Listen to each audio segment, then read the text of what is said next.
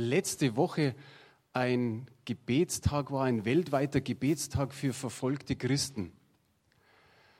Und den Gemeinden obliegt es natürlich, ob man das eine Woche vorher oder eine Woche nachher macht. Wir haben ja am 13. unseren Ranger-Gottesdienst gehabt. Und so werden wir heute nach dem Gottesdienst oder besser gesagt am Ende des Gottesdienstes natürlich auch für die verfolgten Christen beten. Und logisch ist es, dass es deswegen um Gebet heute Morgen geht. Der Paulus, der Petrus und der Jakobus, die haben ja genügend Briefe geschrieben und sie haben an die Gemeinden geschrieben. Es war ja Verfolgung in Jerusalem und dann sind die, sage mal, die Geschwister zerstreut worden, verstreut worden in aller Herren Länder. Und so steht auch im Jakobusbrief zumindest, aber auch beim Petrus an die Zerstreuten, die irgendwo dann gelandet sind, sage ich jetzt einmal. Und was das Wunderbare ist an dem Ganzen ist, dass Paulus, Petrus und Jakobus eigentlich immer wieder nicht nur ermahnend schreiben, wie man ein christliches Leben führen soll, sondern sie haben ermutigend geschrieben. Sie haben immer wieder gesagt, ja, da wird es mancherlei Anfechtung geben, da wird es Verfolgung geben, wenn ihr jetzt mal eine kleine Zeit leidet. Aber was ist dann dazu gekommen? Was hat Paulus zum Beispiel gesagt oder der Jakobus? Er hat gesagt, wenn er in mancherlei Anfechtung gerät, freut euch. Freut euch.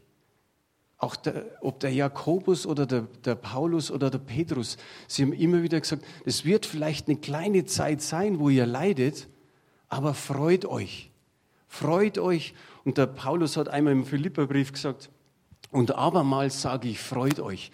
Er hat in dem Philipperbrief so oft die Freude herausgehoben, dass die Philipper wahrscheinlich schon gesagt haben, jetzt reicht es schon langsam mit der ganzen Freude. Nein, sie, sie mussten ermutigt werden, dass, so wie die Elisabeth vorher gesagt hat, es ist Freude. Wir dürfen nicht immer nur auf die negativen Dinge schauen, sondern immer wieder schauen, was wird eines Tages sein. Der Paulus sagt zu den Römern, alles dient uns zum Besten. Auch das Leid, auch so manche Kämpfe, auch die Verfolgung. Und sie haben nicht einfach gesagt, AWG, alles wird gut, sondern sie haben eigentlich ausgerufen, alles wird noch viel besser, wenn wir den Blick auf die Herrlichkeit, wenn wir den Blick auf die Ewigkeit haben. Und für sie war es einfach nur wichtig, haltet fest am Glauben. Haltet fest am Glauben. Und wenn es um Verfolgung geht oder um schwierige Zeiten, denke ich, ist der Abschnitt aus dem zweiten Korinther, Kapitel 1, die Verse 8 bis 11, glaube ich, ein, ein, ein, einige, sind einige gute Sätze mit drin. Und da heißt es ab Vers 8, denn wir wollen euch, liebe Brüder, nicht verschweigen, die Bedrängnis, die uns in der Provinz Asien widerfahren ist, wo wir über die Maßen beschwert waren und über unsere Kraft, sodass wir auch am Leben verzagten und es bei uns selbst für beschlossen hielten, wir müssten sterben. Das geschah aber, damit wir unser Vertrauen nicht auf uns selbst setzten, sondern auf Gott, der die Toten auferweckt, der uns aus solcher Todesnot errettet hat und erretten wird. Auf ihn hoffen wir, er werde uns auch hinfort erretten. Dazu helft auch ihr durch eure Fürbitte für uns, damit unseretwegen für die Gabe, die uns gegeben ist, durch viele Personen viel Dank dargebracht werde wow, der Paulus und seine Mitarbeiter sind irgendwo an ihre Grenzen gekommen. Da war eine Last da, so wie er hier schreibt, wir waren über die Maßen beschwert. Sie hielten diesen Druck nicht mehr aus, sie konnten mit dem nicht mehr umgehen. Sie sagen sogar, es ging über unsere Kraft. Und dann kommt das nächste, wir dachten, wir müssen sterben. Oder es war eigentlich für sie schon beschlossen, wir werden sterben. Sogar solche Helden wie der Paulus und seine Mitarbeiter sind irgendwo mal an ihre Grenzen gekommen, um zu sagen, wir geben auf, ich glaube, wir sterben. Kennst du solche Situationen? Hast du vielleicht so eine Situation erlebt, wo du gesagt hast, ich schaff's nicht mehr mit meiner Kraft? Und wie oft ist es aber, dass wir doch versuchen, uns irgendwie durchzuwurschteln. Wenn wir nochmal alle Kräfte zusammennehmen, dann schaffen wir es schon. Wir werden das Ding schon mit letzter Kraft noch irgendwie hinbiegen. Aber er sagt, wir haben beschlossen oder hielten es für beschlossen, wir müssten sterben. Und dann kommt was ganz was Besonderes. Dann kommt der Grund, warum diese ganze Situation Gott zugelassen hat, bezeichnet er so. Er sagt, das geschah aber, dass wir unser Vertrauen nicht auf uns selbst setzen. Wie oft geht es doch uns selber auch so, dass wir denken, das kriegen wir schon irgendwie hin. Ich habe es letzte Mal geschafft, ich schaffe es diesmal auch. Und auch wenn das vielleicht noch viel schlimmer ist, irgendwie schaffe ich schon. Und er sagt, wir wollten nicht das Vertrauen auf uns setzen, sondern das Vertrauen auf Gott setzen. Und dann hat er was dazu geschrieben, der die Toten auferweckt. Er hatte einen Gott, der nicht einfach nur so einen kleinen Kratzer auf der Handfläche heilt und heile, heile macht, sondern er sagt, mein Gott kann Tote auferwecken. Es ist unser Gott. Wie wunderbar ist es, dass wir uns das immer wieder vor Augen führen. Gott erweckt Tote. Und diesen Gott wollte er sein Vertrauen ganz neu zeigen und seine Mitarbeiter dazu. Und dann steht irgendwo so an der Stelle, ziemlich am Ende, dazu helft auch ihr uns durch eure Fürbitte. Ich weiß nicht, wie es euch geht. Manchmal betet man und betet und betet. Und man meint, das bringt ja nichts. Aber Paulus zeigt sie einfach mal, das hilft, Fürbitte für andere zu machen, Fürbitte für andere zu tun. Er wusste immer wieder, das stärkt den Rücken. Er wusste, wenn ich die Gebets, sage Aktiven hinter mir habe, dann komme ich an, an, an Ecken in den Ländern, wo manche nicht hinkommen.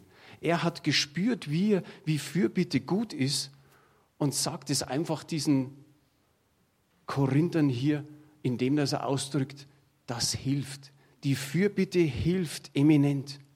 Wenn wir nochmal zurückschauen auf die Toten auferweckt, dass Gott die Toten auferweckt hat.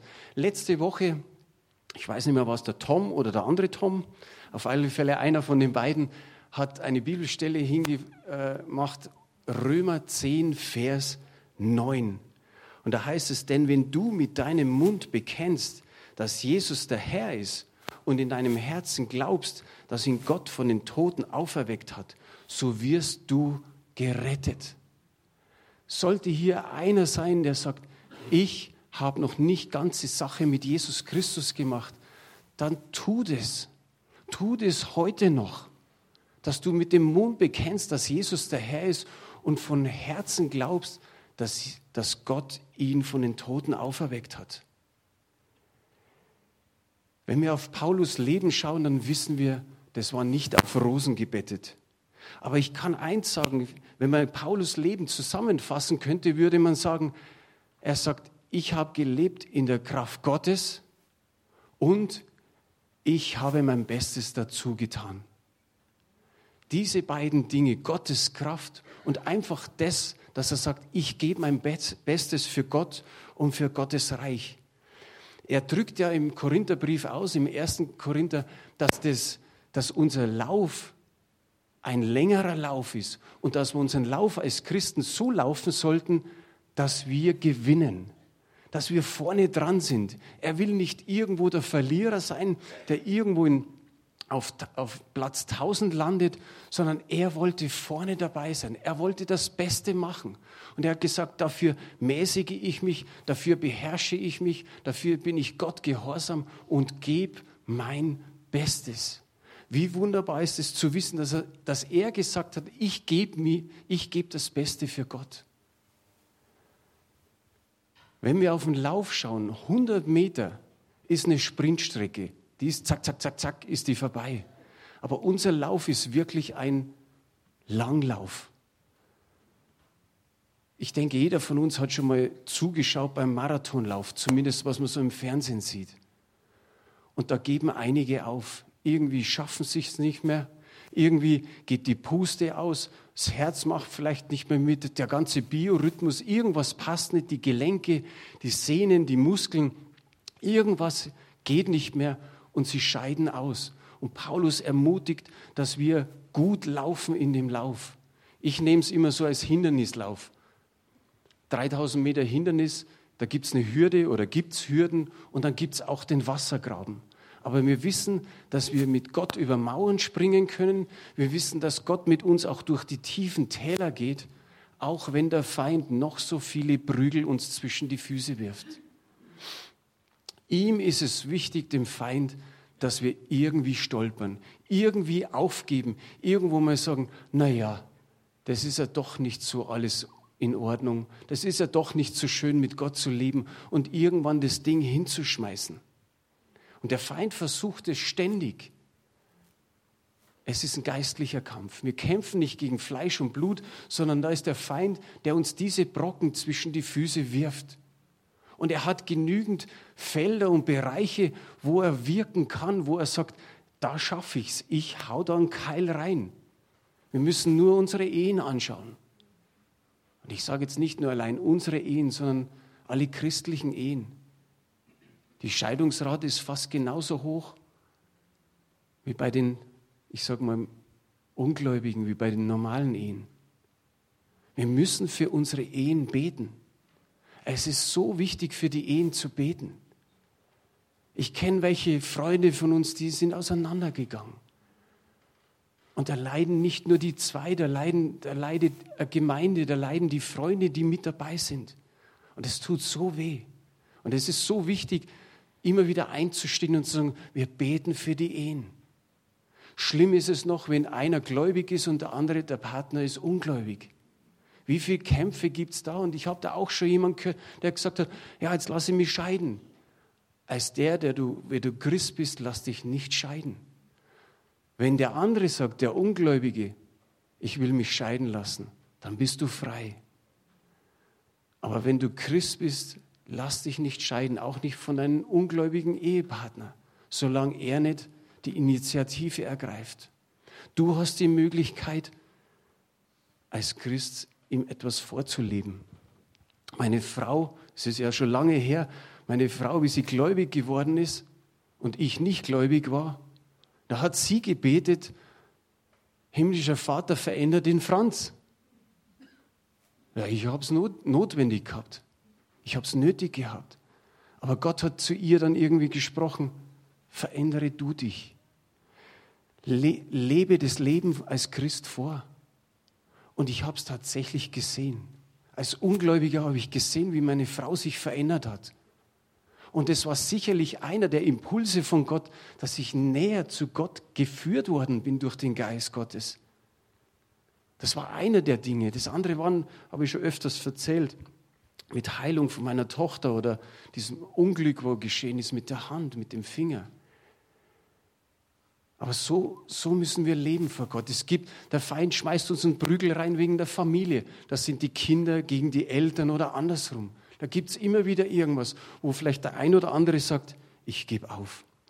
Ich kann nicht mehr. Das hat mit Gott doch keinen Sinn. Beruf. Wir freuen uns über, über welche, die, die wieder einen Arbeitsplatz haben, aber es gibt auch welche, die einen Arbeitsplatz dann verlieren. Gibst du dann auf mit Gott? Sagst du, Mensch, ich bin schon über 40, ich bin schon über 50, kriege ich noch eine Arbeitsstelle? Der Feind bohrt so lange rein, bis wir sagen, ah, das hat keinen Sinn mit Gott. Und immer wieder müssen wir dafür beten, dass Geschwister Arbeitsplätze kriegen. Ich denke an die Nachbarn. Kennt ihr den Spruch, wir schaffen es bis zum Mond, aber die paar Schritte zum Nachbarn schaffen wir nicht?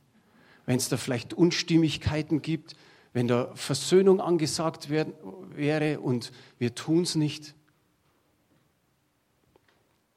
Wie schaut es aus mit, mit unserer Gesundheit oder mit der angeschlagenen Gesundheit? Ich mag aber gar nicht Krankheit sagen oder dass jemand krank ist, sondern das ist wie beim Boxer, wenn du mal die, die Deckung runter tust, pusch, kriegst eine mit und der Feind sagt, schau, du bist krank, schau, Gott heilt dich nicht, schau, Gott macht nichts. Und zu Hiobs Frau hat zu Hiob gesagt, sag ab von Gott. Kämpfen wir, wenn wir krank sind? Kämpfen wir damit und sagen, Gott macht doch nichts? Der tut ja nichts. Wisst ihr, wenn ich sage, angeschlagene Gesundheit ist, ist mir lieber, wenn ein Zeh gebrochen ist, sind die anderen Knochen gesund. Also es ist immer nur ein Teil krank von uns. Und ich weiß, dass Gott heilen kann. Ihr wisst es selber, ich habe sechs Jahre Colitis ulcerosa gehabt. Seit fast 18 Jahren ist es vorbei. Ich bin geheilt. Ich habe nie mehr Medikamente nehmen müssen irgendwelche Maßnahmen machen müssen, nichts. Gott hat einfach Heilung geschenkt. Und ich habe mich so drauf gestellt auf Gottes Wort. Und ich habe immer wieder gesagt, Gott, ich weiß, ich weiß das im Inneren so stark, das kann kein anderer so wissen. Ich weiß, du heilst mich hier, hier auf Erden, nicht erst, wenn ich bei dir im Himmel bin. Und Gott war gnädig und ich weiß nicht, warum es sechs Jahre gedauert hat, aber Gott hat mich geheilt. Es ist seine Ehre. Vielleicht hast du heute Morgen äh, einen kleinen Glauben. So, du hast 37,3 Fieber und du sagst, naja, das bringt Gott schon noch hin. 38,3 38, ist schon ein bisschen schwieriger.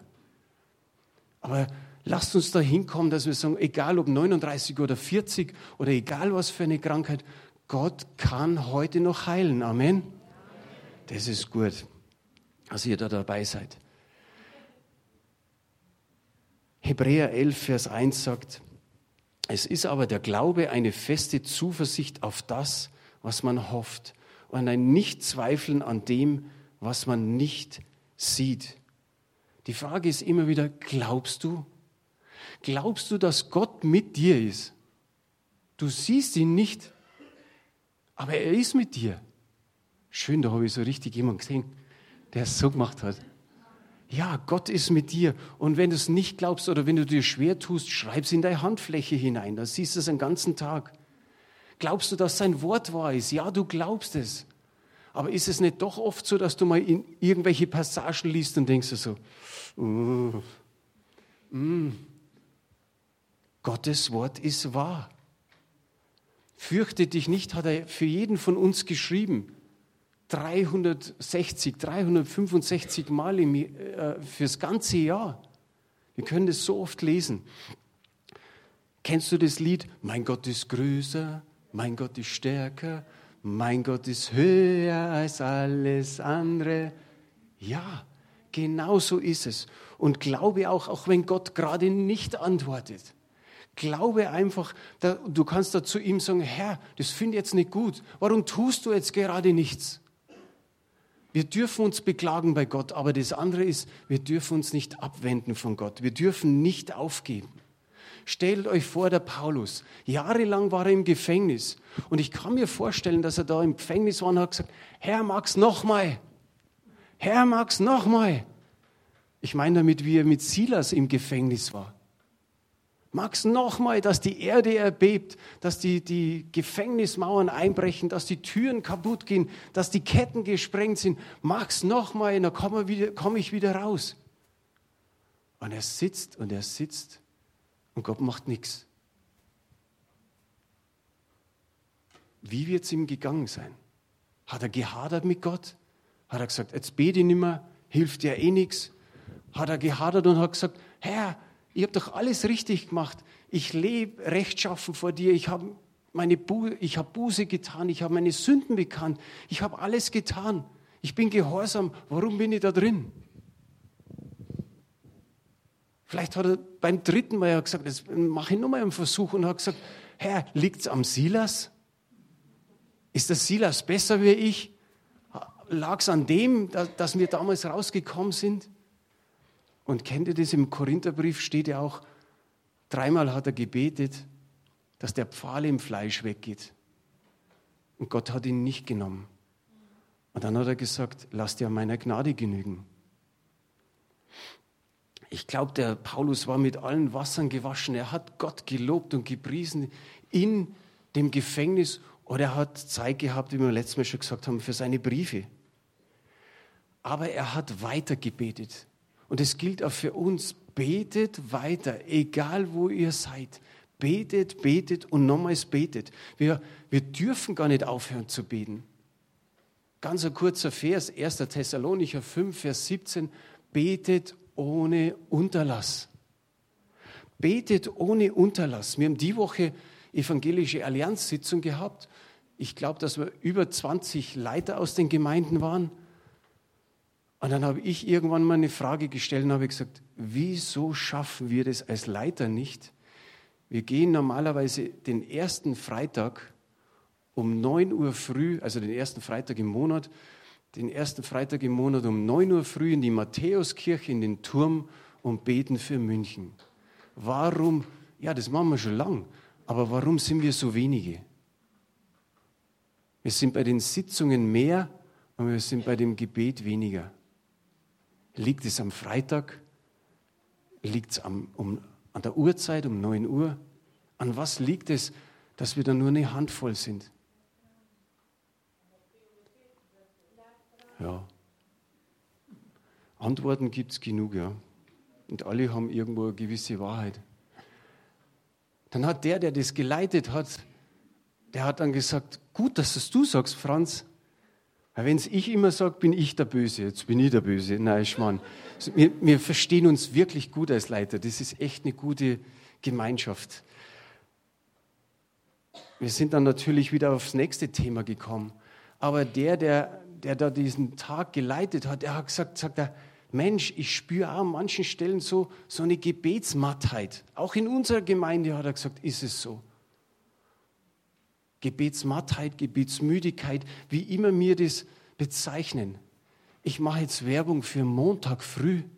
Da hinten sitzt der Martin, der das Gebet am Montag in der Früh leitet. Und ich mache Werbung für Mittwochabend, Abendgebet. Geschwister, Einmal wenigstens. Da gibt es ein paar, die immer da sind. Und es sind auch bloß so eine Handvoll. Wisst ihr was? Vor, vor zwei, drei Wochen kommt jemand aus der Gemeinde. Die Person ist noch gar nicht so lange in der Gemeinde. Und die sagt zu mir, ich komme jetzt dann mal zum Abendgebet. Und ich habe gesagt, du, erschrick nicht, wenn wir nur drei, vier sind. Die Person ist gekommen, wir waren über zehn waren wir an dem Tag. Aber das ist, ich sage mal, mir ist es noch zu wenig. Du sagst vielleicht, oh Franz, schau nicht auf die Zahlen. Natürlich weiß ich, dass man nicht auf die Zahlen schauen soll. Aber vielleicht kann sich jeder mal irgendwie doch so den inneren Schweinehund überwinden und sagen, okay, den Mittwoch komme. Es ist ja jeden Mittwoch. Es ist ja nicht so, dass es nur ab und zu mal ist, sondern jeden Mittwoch. Komm einfach mal vorbei. Und ich weiß, beten ist nicht unbedingt immer so cool. Das ist nicht der, der Highlight oder so, der Burner, wie, wie die Jungen sagen. Es ist einfach Arbeit. Wir beten, wir beten. Ja, wir beten für die Ehen. Ja, wir beten für die Familien, dass keine Ehen auseinandergehen. Wir beten für den Hauskreis, für die kind Kinderarbeit, hätte jetzt so für den Kindergottesdienst, soll man nicht sagen Kinderarbeit. Aber wir beten und manchmal beten wir wieder für das und wir beten nochmal für das. Und manchmal haben wir keinen Lobpreiser da und dann, dann, dann singen wir a cappella und dann schalten wir eine CD ein oder so. Wie es auch immer kommt. Aber sei einfach mal dabei. Es wäre so richtig schön, wenn da viele Amen sagen. ihr dürft auch Amen sagen, wenn ihr die nächsten Wochen noch nicht kommt. 1. Timotheus 2, Vers 8 so will ich nun, dass die Männer beten an allen Orten. Oh, jetzt wird es noch richtig speziell. Und aufheben heilige Hände ohne Zorn und Zweifel. Ich glaube, der Paulus, das ist einer seiner letzten Briefe, die er geschrieben hat. Er war schon ziemlich alt, er war schon ein, ein erfahrener Mann und er hat sicherlich das mal so mitgekriegt, dass Männer so ein bisschen zornig sein können, ein bisschen Zweifler sind. Und darum denke ich mal, hat er das auch hier erwähnt. Aber er hat gesagt, hebt an allen Orten, egal wo ihr seid, hebt Hände hoch, heilige Hände. Ich habe mir gedacht, Mensch, Männer, wir sind immer in der Unterzahl. Also nicht nur hier in der Gemeinde, auch in den anderen Gemeinden. Da, wo du hinkommst, da sind immer mehr Frauen als wie Männer. Aber er sagt ja hier nicht, wie viel das wir sein sollen, sondern wir sollen es einfach tun heilige Hände heben. Nicht, wenn wieder FC Bayern einmal wieder gewonnen hat und wieder Torjubel, Hände hochheben oder Basketballmannschaft oder, oder Volleyball, was er immer so gibt. Nee, zum Gebet Hände hochheben. Oft ist es uns das Anliegen zu weit weg, wenn wir wieder an die verfolgten Christen denken. Nigeria, Eritrea, Nordkorea, Syrien, Irak, Ukraine. Herr, das ist alles so weit weg. Wir kriegen es zwar präsentiert durch die Medien, aber manchmal ist es doch oft so, dass, dass wir mehr für unsere Dinge beten und dass wir sagen, oh ja, für das sollten wir auch noch beten. Da macht Open Doors macht viel Werbung, AVC macht viel Werbung, aber es soll nicht nur bei der Werbung bleiben. Es soll natürlich auch nicht nur bei dem einen Gebetstag für verfolgte, verfolgte Christen bleiben. Der Paulus zum Beispiel, der hat im Epheser Kapitel 6, Vers 18 gesagt, betet alle Zeit mit Bitten und Flehen im Geist und wacht dazu mit aller Beharrlichkeit im Gebet für alle Heiligen und für mich. Dem Paulus war das so wichtig, wie ich vorher gesagt habe, dass er Rückendeckung hat, dass er Fürbitte bekam von den anderen Menschen, die er kannte oder auch vielleicht die er nicht kannte. Und die haben gebetet, damit sich Türen geöffnet haben. Die, die haben gebetet, damit Paulus die richtigen Worte findet, damit das Evangelium verbreitet werden kann. Deswegen war er gestützt durch Fürbitter. Und du sagst vielleicht, ich weiß nicht, ob, ob meine Fürbitte sowas, ob es überhaupt was bringt. Wisst ihr was? Ich habe mir das für mich so gemacht. Es, es ist eine Gebetsschale oder da sind Schalen wie so eine Waage und in einer einen Schale sind unsere Gebete drin. Und es ist immer noch irgendwie so ausgeglichen. Aber je mehr Gebete, das da reinkommen, sage ich immer, kann die ganze Situation kippen. Wir können Dinge zum Kippen bringen, wie man so schön sagt, Gebet bewegt auch den Arm Gottes. Im Geistlichen tut sich irgendwas, das, was wir nicht sehen, aber da passiert was. Vor kurzem war AVC da und da hat ein Iraker ein, ein Zeugnis gegeben, boah, ich bin da ganz hinten gesessen und ich habe mir jedes Mal gedacht, wie er nochmal was erzählt hat und nochmal was erzählt hat. Ich habe mir selbst gedacht, ich hätte schon lange aufgegeben. Wann, wann wäre ich ausgestiegen oder, oder wer das Zeugnis gehört hat, wann wäre jeder Einzelne von uns ausgestiegen? Er ist geschlagen worden mit, mit Stromkabeln von vier bis sechs Leuten tagelang. Er ist ins Gefängnis gekommen. Er, er, jedes Mal, wenn, wenn sie ihn wieder irgendwie rausgeworfen haben, eigentlich wollten sie ihn verurteilen, aber wenn sie ihn rausgeworfen haben, zwei, drei Tage später hat er schon wieder Bibeln verteilt, hat Flyer verteilt, ist rausgegangen für den Herrn. Und wieder ist er geschlagen worden, wieder geprügelt, wieder ins Gefängnis, wieder schon das, das Urteil da gewesen vom Richter.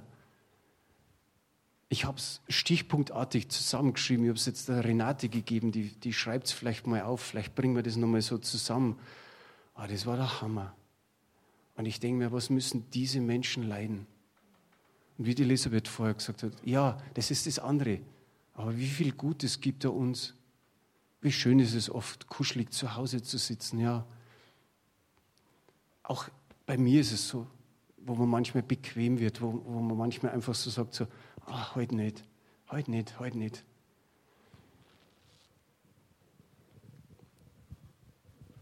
Wir werden jetzt dann gleich beten für, für Eritrea und für Ukraine. Da werden wir einen kurzen Clip noch sehen von, von AVC.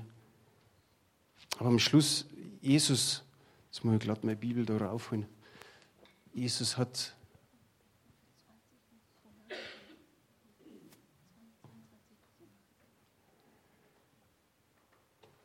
in Lukas Kapitel 22, Vers 32, da sehen wir dann einfach, dass, dass Jesus genauso in die Fürbitte ging Da sagt Jesus einfach zu Petrus, ich aber habe für dich gebeten, dass dein Glaube nicht aufhöre. Wenn wir schon für uns beten müssen, dass der Glaube nicht aufhört, wie viel wichtiger ist es, dass diese Geschwister, die verfolgt werden, dass denen ihr Glaube nicht aufhört. Manche können flüchten, manche bleiben explizit zu Hause und sagen, ich bleibe in meinem Land, ich bleibe in meiner Stadt.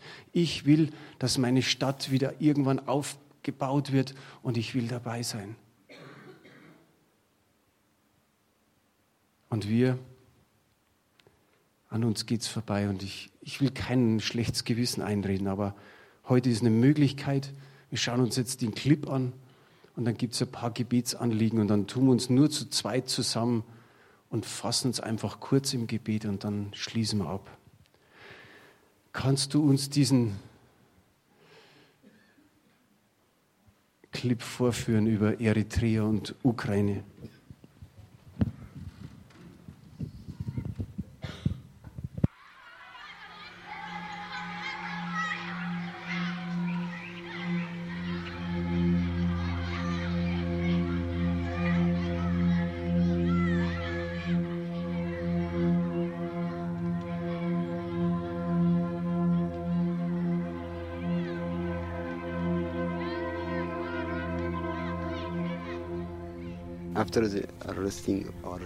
Nachdem sie unsere Pastoren eingesperrt hatten, wussten wir nicht, an welchem Ort sie gefangen gehalten wurden. Auch alle anderen wurden verfolgt und eingesperrt. Wir wurden unterdrückt. Wir wurden zu Verfolgten. Es wurde zu schwierig, in Eritrea zu arbeiten oder zu leben, denn es gibt nur zwei Möglichkeiten, die am Ende fast gleich sind.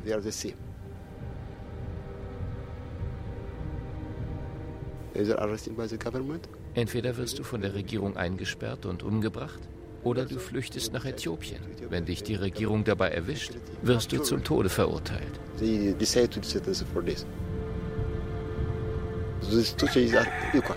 Dann hast du am Ende das gleiche Ergebnis. Die eritreische Regierung sieht diesen Glauben als einen amerikanischen Glauben an. Sie verbindet das automatisch mit der Politik. Zurzeit flüchten die Eritreer in alle Welt. Das ist die Situation in Eritrea. Wenn ich diese jungen Leute im Lager sehe, Jungen und Mädchen, die aus ihrem Land geflohen sind und nun im Flüchtlingscamp leben, dann macht mich das wirklich traurig. Really, uh, I feel sad about it. I feel sad about it. Das ist sehr schlecht für ihr Land, denn Eritrea wird eine gesamte Generation verlieren.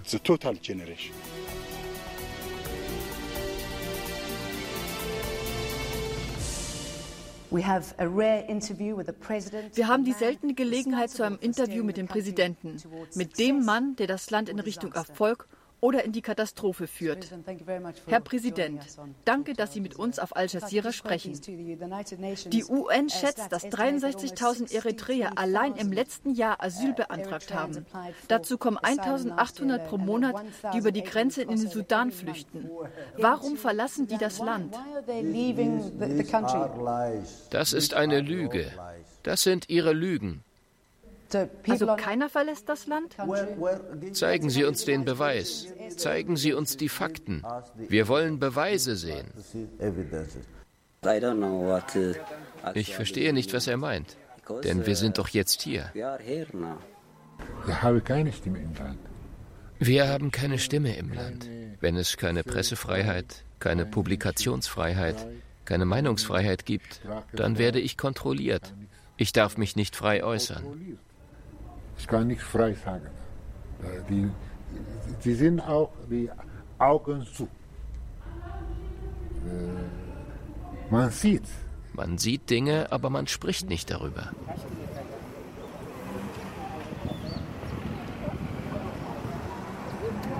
In Eritrea gibt es generell eine Verfolgung durch die Regierung. Die Regierung will keinerlei christliche Bewegung, also schlossen sie die Gemeinden. Christen dürfen keinen Platz haben, um ihren Gott anzubeten. Die Adventsmission, Faith Church of Christ, Baptistengemeinde, Sudan Interior Mission, alle wurden geschlossen. In Eritrea gibt es keine Glaubensfreiheit, speziell nicht für die freien Christengemeinden. Ich durfte keine Bibel lesen oder den Herrn preisen. Wurden Christen zusammen gesehen, so hat man sie bedroht, geschlagen oder, wenn die Möglichkeit bestand, umgebracht. Aufgrund meines Glaubens war ich sieben Jahre im Gefängnis. Wenn sie uns foltern wollten, dann zwängten sie 30 bis 60 Gefangene in einen Container. Es ist sehr, sehr schwer darin zu überleben, da die Temperaturen in Assab oft bei über 45 Grad liegen. Sie folterten uns, bis das Fleisch dunkelgrün wurde. Ich konnte für einen Monat lang nicht mehr gehen. Es fühlte sich an, als würden sie uns das Fleisch abschneiden.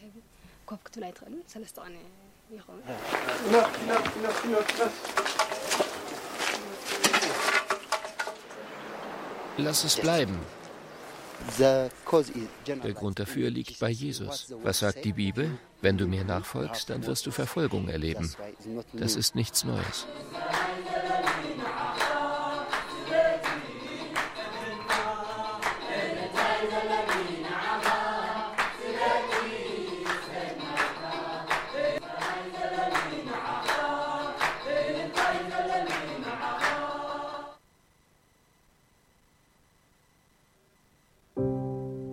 Plötzlich brach mitten in Europa, in der Ukraine, ein Krieg aus.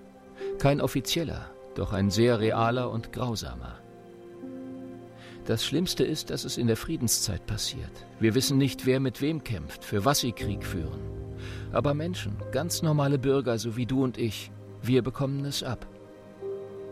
Jeden Tag sterben Kinder, junge und alte Menschen, Mütter, Väter, Brüder, Schwestern, Ehemänner und Frauen. Jeder von ihnen träumte von der Zukunft. Jeder von ihnen wollte leben. Am 12. April 2014 war ich selbst nicht in Slawiansk, sondern auf einer Konferenz in Kiew. Zu dieser Zeit kam ein gewisser Herr Strelkov in die Stadt. Er ist Russe und kam mit einer Sondereinheit. Sie haben begonnen, prorussische Gedanken zu streuen. Wir werden ein Teil eines neuen Russlands werden. Wir brauchen keine andere Kirche als die orthodoxe Kirche unter dem Moskauer Patriarchat. Die neue Regierung propagierte auch in offiziellen Schriften, dass es ab jetzt nur noch die orthodoxe Kirche gäbe. Der evangelikale Glaube sei ein amerikanischer Glaube, da die USA aber ein Feind sei, seien das auch die evangelikalen Christen. Für mich war das ein deutliches Signal, dass es jetzt zu einer realen Verfolgung kommen würde. Ein paar Tage später kamen abends Bewaffnete und übernahmen unsere Gemeinde als Stützpunkt. Sie sagten zu mir, wir werden jetzt jede Nacht hier sein, denn das hier ist ein hervorragender Platz für unsere Scharfschützen. Ihnen war es egal, ob es eine Kirche ist oder nicht. Am Pfingstsonntag, wir nennen ihn nur noch den Blutsonntag, kamen Bewaffnete in den Gottesdienst. Wenn ich sage Bewaffnete, meine ich immer Separatisten. Die ukrainische Armee war vor der Befreiung nie in der Stadt. Acht Männer sind in den Gottesdienst dieser Gemeinde gekommen und haben das Ende abgewartet. Als die Christen das Gebäude verlassen wollten, kamen aus den Autos weitere Männer und haben die Diakone Wladimir Velitschko und Viktor Bradetschki sowie die Jugendleiter Albert und Rubin Pawjenko, Söhne des Pastors, verhaftet. Man hat sie durchsucht und ihnen gesagt, sie sollten sich in ihre Privatwagen setzen. Daneben setzte sich hier ein Bewaffneter und so fuhren sie davon.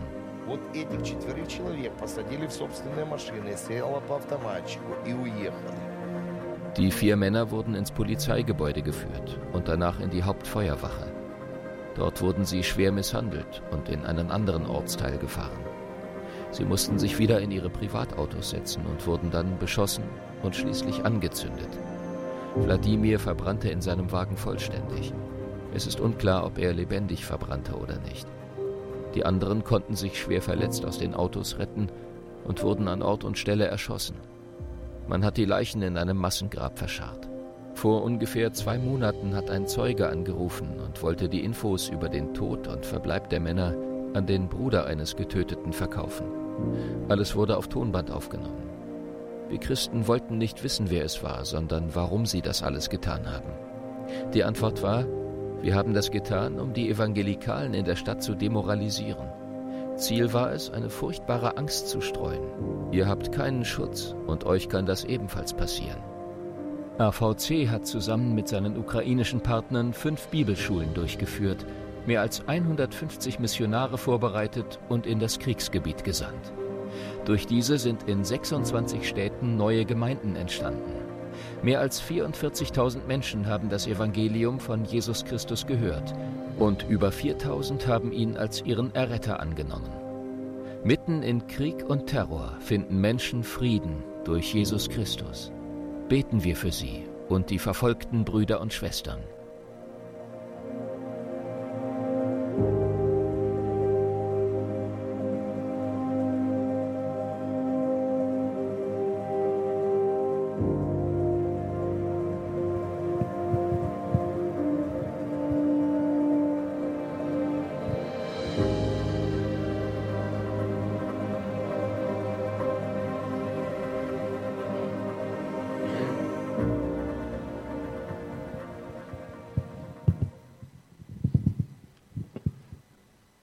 Felix, kannst du nochmal die Gebetsanliegen zeigen? Ja. Schaut, das sind, was in schwarz gedruckt ist, sind die Anliegen für Eritrea zu beten und in grün für die Ukraine. Wie ich vorher gesagt habe, betet einfach zu zweit, maximal zu dritt, dass es nicht zu lange dauert. Aber nehmt euch die Gebetsanliegen einfach jetzt mit hinein und wenn ihr für etwas anderes oder für ein anderes Land betet, ist vollkommen okay. So lasst uns aufstehen, such deinen Gebetspartner oder wenn du sagst, ja, ich will alleine beten, hast du natürlich auch die Freiheit, alleine zu beten.